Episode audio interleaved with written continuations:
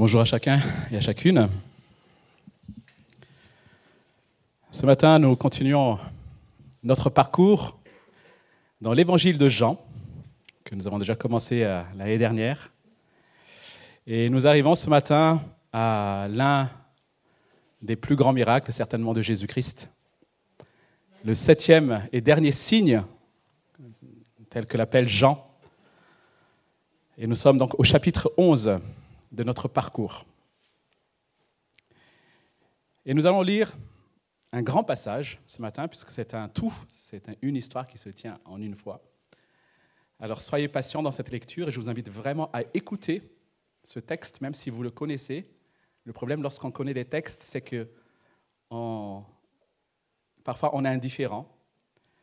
Et je vous invite vraiment à écouter simplement cette histoire et si vous devez repartir ne serait-ce qu'avec ce texte déjà, alors nous serons bénis. Nous allons lire donc des versets 1 au verset 44. Je vais faire la lecture.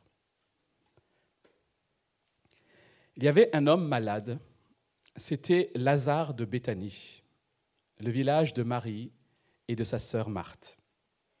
Marie était celle qui versa du parfum sur les pieds du Seigneur et qui les essuya avec ses cheveux. C'était son frère Lazare qui était malade. Les sœurs envoyèrent, dire à Jésus, Seigneur, celui que tu aimes est malade. À cette nouvelle, Jésus dit, Cette maladie n'aboutira pas à la mort, mais elle servira à la gloire de Dieu, afin qu'au qu'à travers elle, la gloire du Fils de Dieu soit révélée. Or, Jésus aimait Marthe, sa sœur, et Lazare. Quand il eut appris que Lazare était malade, il resta encore deux jours à l'endroit où il était. Les disciples lui dirent, Maître, tout récemment les Juifs cherchaient à te lapider et tu retournes là-bas? Jésus répondit, N'y a-t-il pas douze, heures de jour? Si quelqu'un marche pendant le jour, il ne trébuche pas, parce qu'il voit la lumière de ce monde. Mais si quelqu'un marche pendant la nuit, il trébuche, parce que la lumière n'est pas en lui. Après ces paroles, il leur dit, Notre ami Lazare s'est endormi, mais je vais aller le réveiller. Les disciples lui dirent, Seigneur, si c'est endormi, il sera guéri. En effet, Jésus avait parlé de la mort de Lazare, mais ils crurent qu'il parlait de l'assoupissement du sommeil. Jésus leur dit alors ouvertement, Lazare est mort et à cause de vous, afin que vous croyiez, je me réjouis de ce que je n'étais pas là. Mais allons vers lui. Là-dessus, Thomas, appelé Didyme, dit aux autres disciples, Allons-y, nous aussi, afin de mourir avec lui. À son arrivée, Jésus trouva que Lazare était depuis quatre jours déjà dans le tombeau. Béthanie était près de Jérusalem, à moins de trois kilomètres et beaucoup de Juifs étaient venus chez Marthe et Marie pour les consoler de la mort de leur frère. Lorsque Marthe apprit que Jésus arrivait, elle alla à sa rencontre, tandis que Marie restait assise à la maison. Marthe dit à Jésus, Seigneur, si tu avais été ici, mon frère ne serait pas mort. Cependant, même maintenant, je sais que tout ce que tu demanderas à Dieu, Dieu te l'accordera. Jésus lui dit, ton frère ressuscitera. Je sais, lui répondit Marthe, qu'il ressuscitera lors de la résurrection, le dernier jour. Jésus lui dit, C'est moi qui suis la résurrection et la vie. Celui qui croit en moi vivra, même s'il meurt. Et toute personne qui vit et croit en moi ne mourra jamais. Crois-tu cela? Elle lui dit, Oui Seigneur, je crois que tu es le Messie, le Fils de Dieu qui devait venir dans le monde. Après avoir dit cela, elle alla appeler secrètement sa sœur Marie en lui disant, Le Maître est ici et te demande. À ces mots, Marie se leva sans attendre et alla vers elle. Jésus n'était pas encore entré dans les villages, mais il était à l'endroit où Marthe l'avait rencontré. Les Juifs qui étaient avec Marie dans la maison et qui la consolaient la virent se lever soudain et sortir. Ils la suivirent en disant, Elle va au tombeau pour y pleurer. Marie arriva à l'endroit où était Jésus. quand elle le vit, elle tomba à ses pieds et lui dit, Seigneur, si tu avais été ici, mon frère ne serait pas mort. En la voyant pleurer, elle et les Juifs venus avec elle, Jésus fut profondément indigné et bouleversé. Il dit, Où l'avez-vous mis? Seigneur, lui répondit-on, viens et tu verras. Jésus pleura. Les Juifs dirent alors, Voyez comme il l'aimait. Et quelques-uns d'entre eux dirent, Lui qui a ouvert les yeux de l'aveugle, ne pouvait-il pas aussi faire en sorte que cet homme ne meure pas? Jésus, de nouveau profondément indigné, se rendit au tombeau. C'était une grotte, une pierre fermait l'entrée. Jésus dit, Enlevez la pierre. Marthe, la sœur du mort, lui dit, Seigneur, il sent déjà, car il y a quatre jours qu'il est là. Jésus lui dit, Ne t'ai-je pas dit que si tu crois, tu verras la gloire de Dieu? Ils enlevèrent donc la pierre de l'endroit où, où le mort avait été déposé. Jésus leva alors les yeux et dit, Père, je te remercie de ce que tu m'as écouté. Pour ma part, je savais que tu m'écoutes toujours, mais j'ai parlé à cause de la foule qui m'entoure, afin qu'ils croient que c'est toi qui m'as envoyé. Après avoir dit cela, il cria d'une voix forte, Lazare, sors Et le mort sortit les pieds et les mains attachés par des bandelettes et le visage enveloppé d'un linge. Jésus leur dit, détachez-le et laissez-le s'en aller. Là s'arrête notre lecture ce matin. Nous avons tous une idée plus ou moins juste à propos de Jésus. Les non-croyants ont aussi leur idée de Jésus.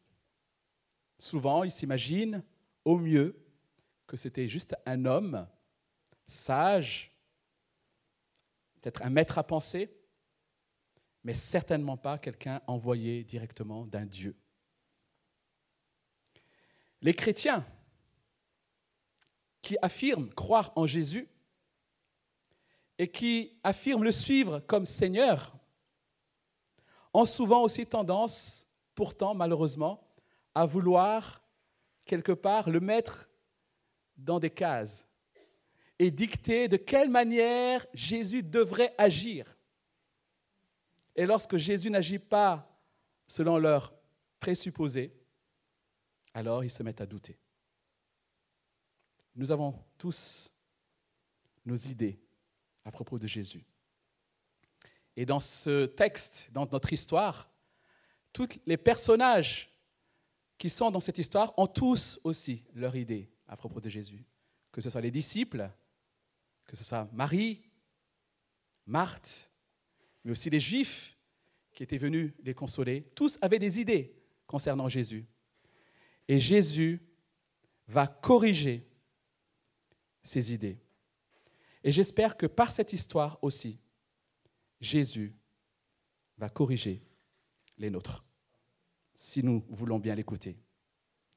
Ce matin, nous allons voir que Jésus est celui qui vient de Dieu lui-même pour nous émerveiller de sa gloire en nous démontrant son amour. Jésus est celui qui est venu des cieux pour nous émerveiller de sa gloire en nous démontrant son amour. Et Jésus veut justement nous manifester sa gloire, et nous allons le voir de trois façons, ici. Par un amour qui surprend, premièrement. Ensuite, par un amour qui réjouit. Et enfin, par un amour qui s'indigne. Trois démonstrations de la gloire de Dieu par son amour. Un amour donc qui surprend. Lazare et ses sœurs, Marthe et Marie, dit le texte, dit Jean, habitent à Béthanie. Donc Béthanie, c'est à quelques marches, quelques minutes de Jérusalem. Et dans Luc chapitre 10, si vous connaissez un peu les évangiles, si vous les avez un peu lus, Dans Luc chapitre 10, on voit Jésus dans la maison justement de Lazare, de Marthe et Marie. Et Jésus enseigne dans cette maison. Et pendant que Marthe s'affaire dans les cuisines pour s'occuper des invités, préparer à manger, s'assurer que tout va effectivement bien, Marie, elle, est posée, comme on dit, tranquillement au pied de Jésus pour recevoir son enseignement. Je ne sais pas si vous connaissez cette histoire. Cette histoire de Luc s'est passée probablement deux ans avant l'événement que nous lisons ici. Et entre, pendant ces deux ans-là, Jésus va cultiver une relation d'amitié avec Lazare et ses sœurs. Et c'est pour cela que nous lisons ici au verset 3 notamment, que lorsque les porte-paroles des sœurs de Lazare viennent vers Jésus et désignent Lazare, ils le désignent par celui que tu aimes. Celui que tu aimes. Pour Jean, c'est quelque chose qui est spécial, hein, cette expression aimer. Celui que tu aimes est malade. Et au verset 5, Jean insiste en affirmant que Jésus aimait Marthe, sa sœur et Lazare. Ça, on peut montrer un peu le texte des fois. Verset 5. Jésus et ses disciples apprennent donc que Lazare est malade. Alors imaginez un peu que vous recevez cette nouvelle. Quelqu'un que vous connaissez, quelqu'un que vous aimez, un proche est malade. Imaginez que ça se passe, enfin j'espère pas pour vous, pardon, mais imaginez que ça se passe ce matin. J'espère que vous n'allez pas, j'imagine en tout cas, que vous n'allez pas rester indifférent, n'est-ce pas? Je pense que vous allez même oublier mon message. Vous serez ému, vous serez inquiet, vous allez peut-être vouloir appeler, prendre des nouvelles, mais en tout cas, ça, ne va pas vous laisser indifférent. Pourtant, ici, devant cette nouvelle pressante, devant cet appel désespéré, on a l'impression que Jésus réagit un peu froidement. On a presque l'impression qu'il est indifférent.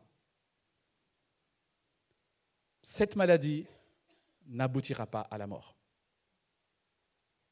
C'est un peu, euh, nous, euh, avec Virginie, on, déteste quand nos, enfants disent euh, T'inquiète.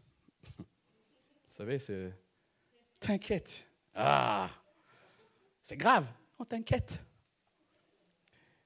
Cette maladie n'aboutira pas à la mort. Alors, ça peut être aussi une bonne nouvelle. Peut-être. Mais ce qui est encore plus troublant, c'est ce qui va suivre alors qu'il se trouve certainement au moins à un jour, voire plusieurs jours de marche de Béthanie, lorsqu'il entend la nouvelle, qu'est-ce qu'il fait dit le texte? Il reste deux jours supplémentaires.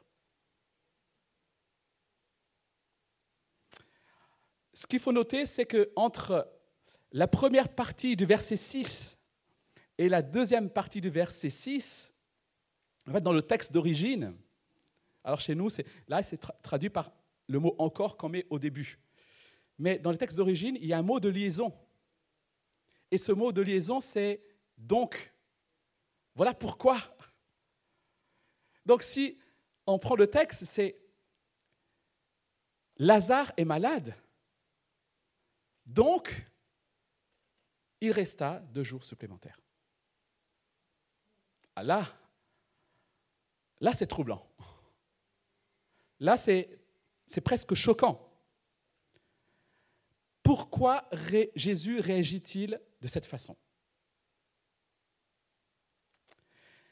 Si, Jean insiste autant sur le fait que Jésus aimait Lazare et ses sœurs, c'est pour ça que Jean bétonne ça. Hein. Attends, vous avez bien lu? Jésus aimait Lazare et ses sœurs. Jésus aimait Lazare et ses sœurs. C'est pour qu'on n'ait aucun doute sur cette réalité le fait que Jésus ait reporté et retardé son action ne remet pas en, question son amour pour Lazare et ses sœurs. Au contraire, c'est motivé par son amour pour Lazare et ses sœurs. Et on va essayer de le comprendre. Quand Jésus arrive à Béthanie, un peu plus loin dans le texte, nous lisons que Lazare est mort depuis maintenant quatre jours. Alors, on peut supposer, ça dépend où était euh, Jésus en ce moment-là, hein, en distance. Je dis au moins un jour de marche, voire deux. On peut supposer donc que, au moment où les porte-paroles des sœurs arrivent vers Jésus, au moment peut-être où il, s'adresse à Jésus, Lazare décède. Ok, vous suivez? Ensuite, Jésus dit restons deux jours supplémentaires. Deux jours donc après la mort. Ensuite, Jésus dit retournons à Jérusalem. Ils marchent. Et au moment où ils arrivent, le texte dit que Lazare est mort depuis quatre jours. C'est pour cela qu'on suppose que Jésus était à deux jours au moins de marche. Alors maintenant, la question qui se pose, c'est pourquoi quatre jours? Pourquoi Jésus a-t-il retardé de deux jours son intervention pour arriver à quatre jours? C'était ça son but finalement. Il faut savoir que chez les Juifs de cette époque, il y avait une espèce de croyance ou de superstition qui disait que pour s'assurer qu'une personne est effectivement morte, il fallait quatre jours. Alors, ça ne veut pas dire qu'ils ne croient pas que la personne est morte, mais pour eux, au bout de quatre jours, enfin selon cette superstition en tout cas, au bout de quatre jours, l'esprit du défunt quitte définitivement le corps. Au bout de quatre jours. Ce n'est pas une réalité, je, tiens à le préciser, mais c'était dans leur croyance et leur superstition. Donc, il fallait quatre jours pour être certain que le mort était mort. Et là, il n'y a plus de doute. Personne ne peut douter de cette réalité.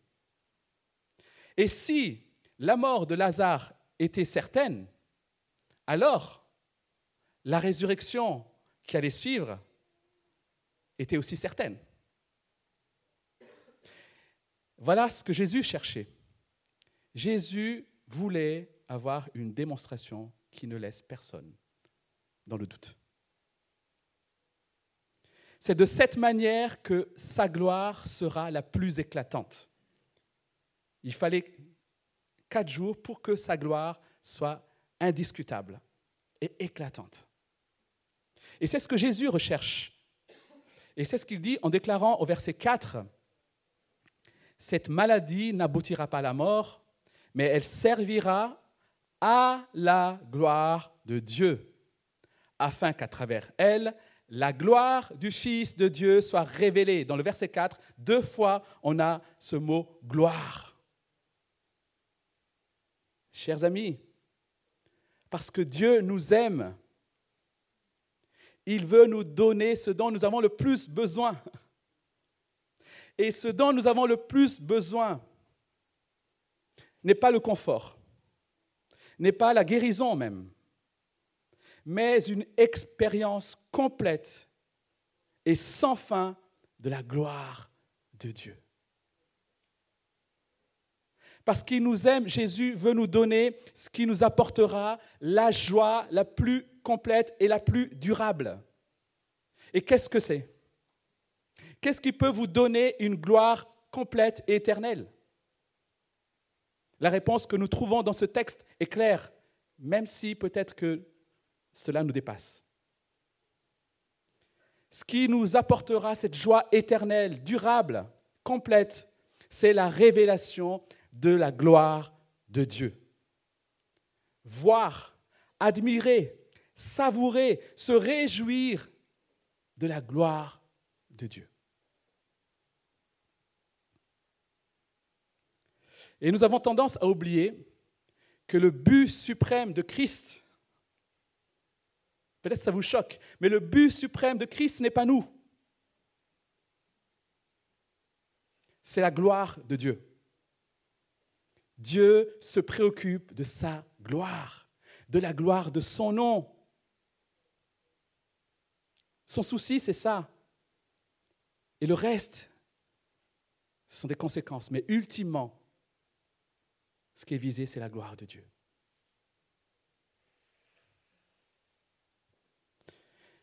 C'est par amour pour eux qu'il a laissé mourir Lazare, parce que sa mort les aidera à voir et à mieux comprendre la gloire de Dieu. Chers amis, même si nous ne comprenons pas ce qui nous arrive, nous avons cette assurance que ce qui nous arrive si nous appartenons à Dieu, ce qui nous arrive, c'est pour la gloire de Dieu. Cette chose qui te préoccupe ce matin, cette question que tu te poses, que tu ne comprends pas, cette maladie qui frappe cette famille de Béthanie, tout cela, derrière tout cela, l'enjeu ultime, l'enjeu suprême, c'est la gloire de Dieu. Et même si nous ne savons pas de quelle manière cette gloire sera manifestée, croyons-nous cela. Dieu manifeste sa gloire en aimant des hommes et des femmes qu'il avait rejetés. Dieu manifeste sa gloire en les faisant passer de la mort à la vie, des ténèbres à la lumière, en ouvrant les yeux des aveugles. Dieu manifeste sa gloire en transformant ceux qui lui appartiennent et en les gardant jusqu'à son retour. Tout cela pour la gloire de Dieu. Dieu fait tout cela pour que sa gloire soit encore plus éclatante à nos yeux pour que nous soyons encore plus émerveillés et pour que nous puissions éternellement célébrer la gloire de sa grâce. Ce qui veut dire, même si Dieu a déjà tout planifié par avance, mais je, vais prendre dire, un exemple où on se projette comme si on était Dieu, que entre deux choix bons, Dieu va choisir celui où sa gloire, sera la plus éclatante.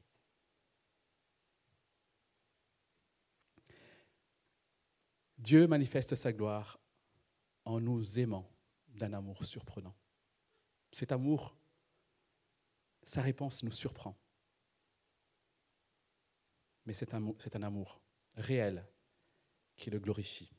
Deuxièmement, Dieu manifeste sa gloire par un amour qui se réjouit Revenons donc à notre texte. Après avoir dit au verset 14, Lazare est mort, Jésus continue au verset 15 par À cause de vous, je me réjouis de ce que je n'étais pas là. Ah. Bon, encore, Seigneur? Déjà, tu décides de rester deux jours. Et là, tu dis, je me réjouis de ce que je n'étais pas là. Juste après le verset 14, lorsque Jésus annonce Lazare est mort, on s'attend quelque part à lire euh, Je suis déçu de ne, pas pouvoir être là pour les consoler. Ça m'attriste d'être si loin de Marie et Marthe que j'aime tant. Et au lieu de ça, qu'est-ce que Jésus dit? Je me réjouis de ce que je n'étais pas là.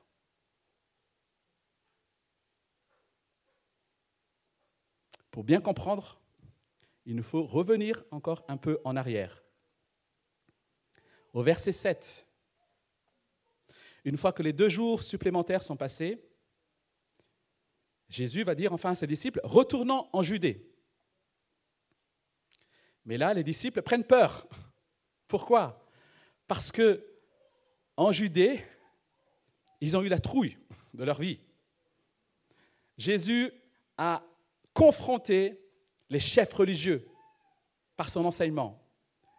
Et à cause de cela, les chefs religieux ont de la haine pour lui. Et ils cherchent à le faire mourir, à l'arrêter, à le faire mourir. Donc, les disciples se disent euh, T'es sûr qu'on va retourner à Béthanie? Hmm? Enfin, quand même, euh, Jérusalem n'est pas si loin que ça. Hein, C'est à quelques minutes de marche. Le risque est grand.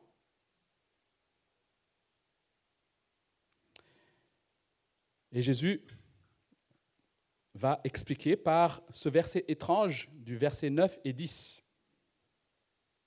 Comment comprendre l'explication de Jésus ici, qui cite probablement peut-être, on va dire, un, un proverbe juif? Pour le comprendre, il faut savoir que Jésus considère son temps de ministère avant son arrestation comme un temps de jour. Et chez les Juifs, 24 heures est divisé en deux parties, 12 heures de jour, 12 heures de nuit, c'est basique. Et Jésus va considérer son ministère comme un temps de jour. Il agit pendant le jour, c'est ce qu'il dit. Et son arrestation et sa mort sera la nuit. Voilà pourquoi il dit il faut agir le jour. Et pendant qu'il fait jour, Jésus peut accomplir le plan de son Père sans trébucher. C'est-à-dire sans se laisser distraire par les appels et les tentatives répétées des chefs religieux pour l'arrêter et le faire mourir. Sinon, ce texte est difficile à comprendre. Pourquoi est-ce qu'il le cite Pour rassurer les disciples? Il est en train de dire quoi ici? Il est en train de rappeler aux disciples quelque chose qu'il a déjà enseigné dans le passé et qu'il a déjà même dit aux Juifs. Il avait dit aux Juifs, vous cherchez à m'arrêter, mais tant que ce n'est pas, mon, heure, vous ne pourrez pas. Et c'est ce qu'il dit ici. Il dit, c'est le jour. Et tant que c'est encore le jour, nous ne trébucherons pas. Malgré les craintes de ses disciples, Jésus est déterminé à se rendre en Judée parce que ce n'est pas encore le jour. C'est encore un temps, enfin, ce n'est pas encore, on va dire, le jour de sa mort, plutôt. C'est encore un temps favorable. C'est le temps fixé, le temps fixé par son Père n'est pas encore venu. Il viendra dans la suite, mais ce n'est pas encore là. Du coup, puisque ce n'est pas encore le temps pour lui de mourir, il va pouvoir se rendre à Béthanie et montrer à ses disciples un miracle qu'ils n'ont probablement même pas imaginé dans leurs rêves.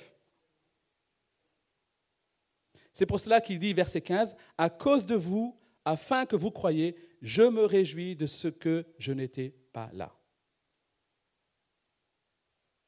Les disciples croient déjà en lui, puisqu'ils le suivent. Mais son désir, c'est que leur foi augmente, qu'elle soit encore plus forte. Son désir, c'est qu'ils grandissent dans leur foi. C'est qu'ils soient encore plus émerveillés par la gloire de Dieu, comme je l'ai dit.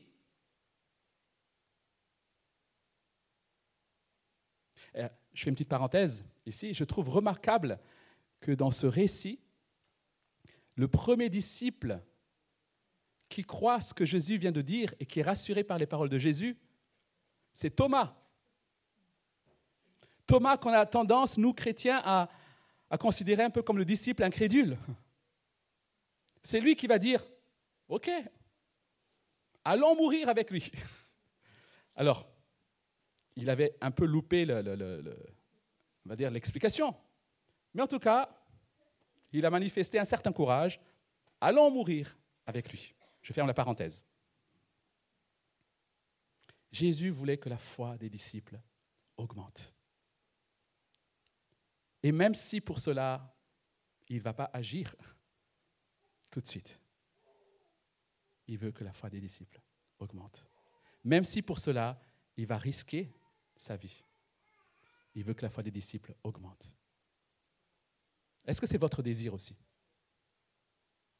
Est-ce que votre désir, quoi qu'il a, quoi qu'il en coûte, c'est que votre foi augmente? Quoi qu'il en coûte. Marthe vient donc à la rencontre de Jésus, verset 20. Seigneur, si tu avais été ici, mon frère ne serait pas mort. D'un côté, donc, Marthe fait un reproche à Jésus. D'ailleurs, comme Marie, Marie va dire la même chose au verset 32. Et comme la foule, au verset 37.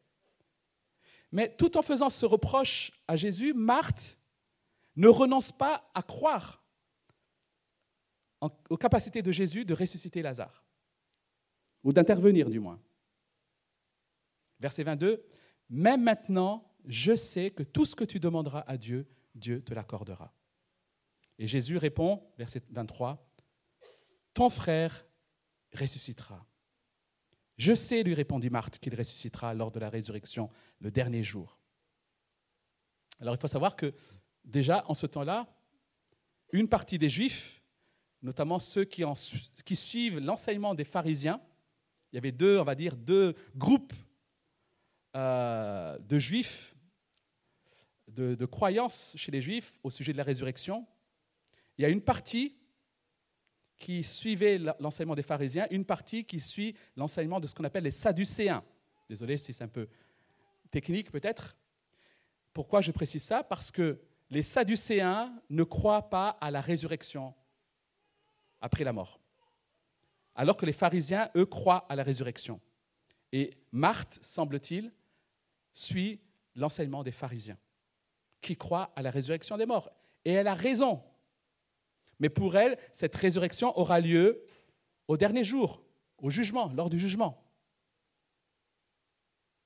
Et là, Jésus va faire cette déclaration. C'est moi qui suis la résurrection et la vie. Celui qui croit en moi vivra, même s'il meurt, et toute personne qui vit et croit en moi ne mourra jamais. Crois-tu cela? Quelle réponse glorieuse Marthe dit, oui, je crois qu'il ressuscitera un jour. Et Jésus dit, je suis la résurrection. La résurrection, ce n'est pas quelque chose. La résurrection, c'est quelqu'un. La vie, ce n'est pas quelque chose. La vie, c'est quelqu'un. La lumière, ce n'est pas quelque chose. La lumière, c'est quelqu'un. C'est Christ. C'est parce que Christ est là qu'il y a la vie. C'est parce que Christ est là qu'il y a la résurrection. Marthe, cette résurrection que tu attends, elle est là, disponible. C'est moi. C'est moi qui suis la résurrection. Et que ce soit pour les morts comme Lazare, ou que ce soit pour toi, Marie, un euh, Marthe, que ce soit pour toi, Marie, vous les vivants. Je suis celui dont vous avez besoin. Je suis la résurrection et la vie. Jésus n'est pas venu pour apporter quelque chose. Il est venu pour se donner lui-même. C'est lui. Il montre son amour en se glorifiant. Et il se glorifie en se donnant. Nous le, recevons en reconnaissant sa seigneurie sur nos vies. C'est ce qu'il veut. Il se réjouit de cela. Il se réjouit d'être le maître entier de nos vies. C'est ce qui le réjouit. Et c'est ce que fait Marthe ici au verset 27 en faisant cette confession. Oui Seigneur, je crois que tu es le Messie, le Fils de Dieu qui devait venir dans le monde. Et c'est cette démonstration de foi qui réjouit Christ.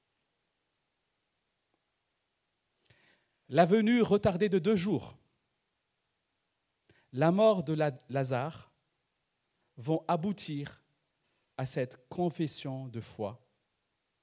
Je crois que tu es le Messie. C'est le but que Jésus s'est fixé.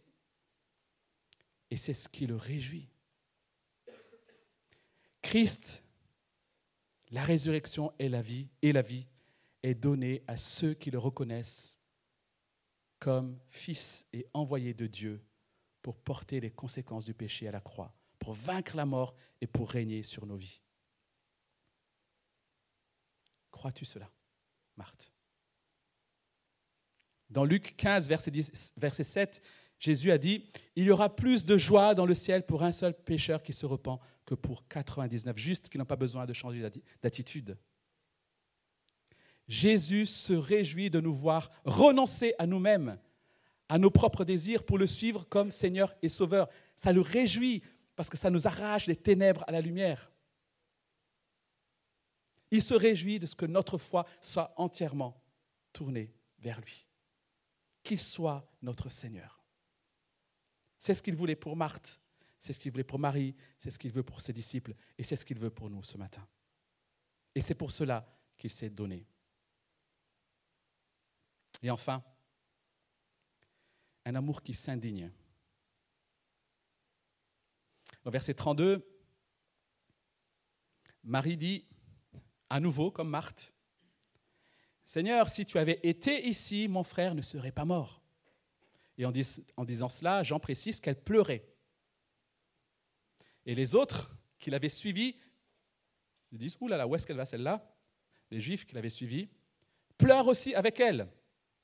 Alors il faut savoir que certainement dans cette foule, il y avait des pleureuses professionnelles, parce que ça se faisait hein, à l'époque. On peut supposer que la famille de Lazare, de Marie et de Marthe était une famille de notables. Et c'est pour ça qu'il y avait autant de juifs qui sont venus de Jérusalem pour consoler Marie et Marthe. Et chez les notables, chez les gens qui avaient des moyens, on payait des pleureuses pour que, ce, voilà, pour que le deuil soit vraiment marqué. Quoi on est triste. Donc il y avait cette Marie qui pleure au pied de Jésus, la foule qui pleure. Et là, devant, tout en pleurant, Marie fait à nouveau un reproche à Jésus. Si tu avais été ici, mon frère ne serait pas mort. Ce sont donc à la fois des larmes de tristesse, mais aussi des larmes de reproche, peut-être même de colère, comme ça peut nous arriver. Où étais-tu, Seigneur? Pourquoi n'es-tu pas intervenu? Tu savais. Tu sais, ce que je vis, Seigneur. Ça fait des années que je vis ça. Pourquoi tu n'interviens pas?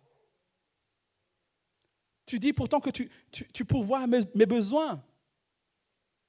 Pourquoi tu n'interviens pas, Seigneur?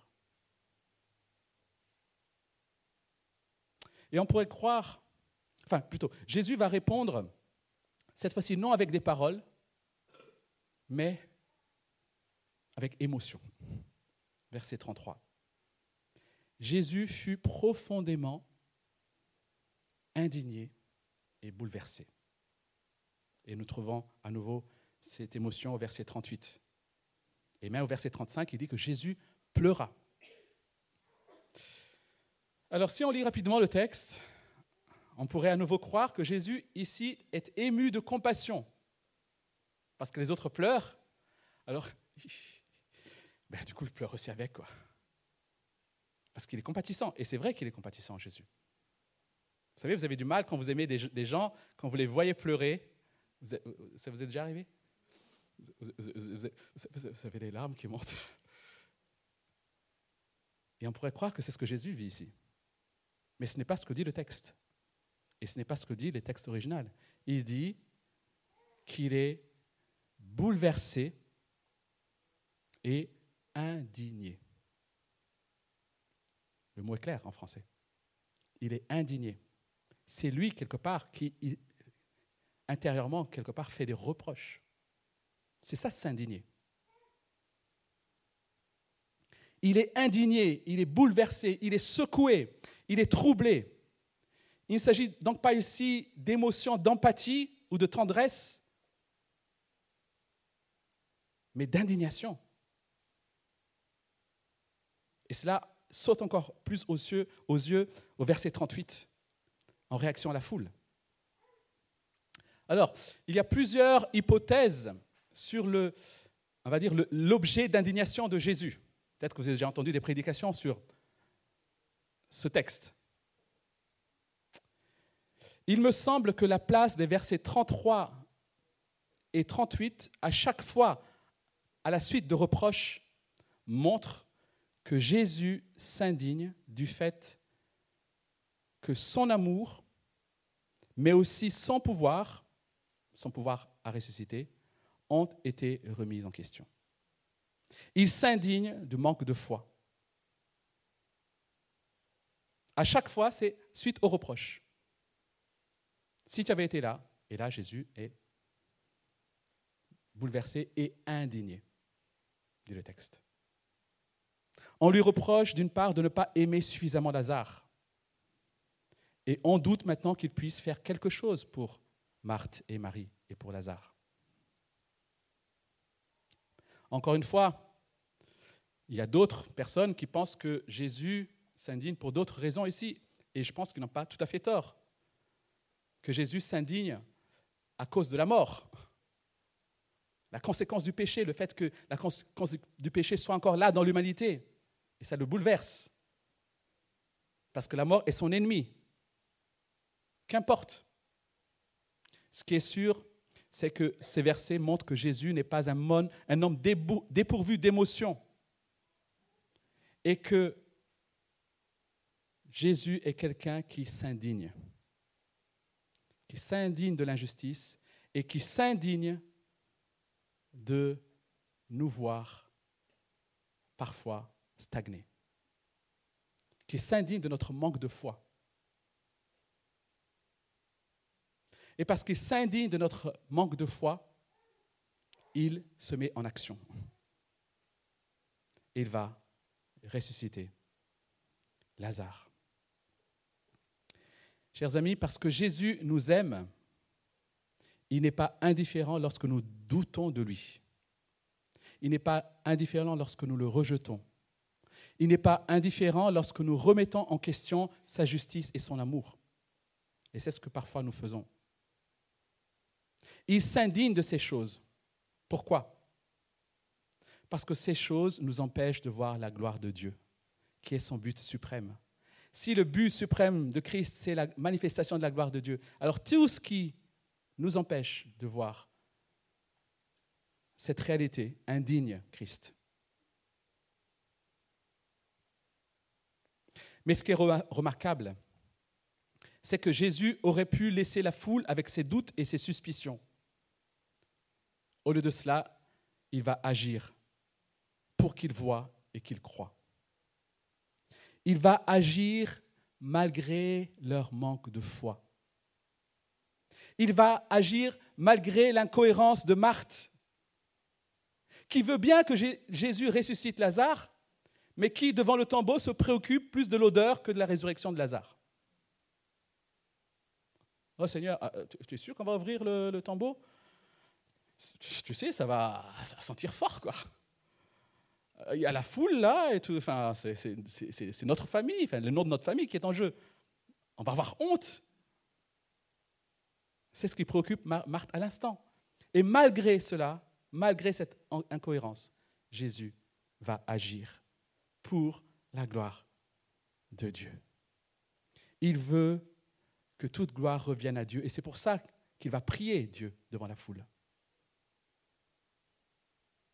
Il va s'assurer que la foule comprenne bien que tout ce qu'il fait vient de Dieu.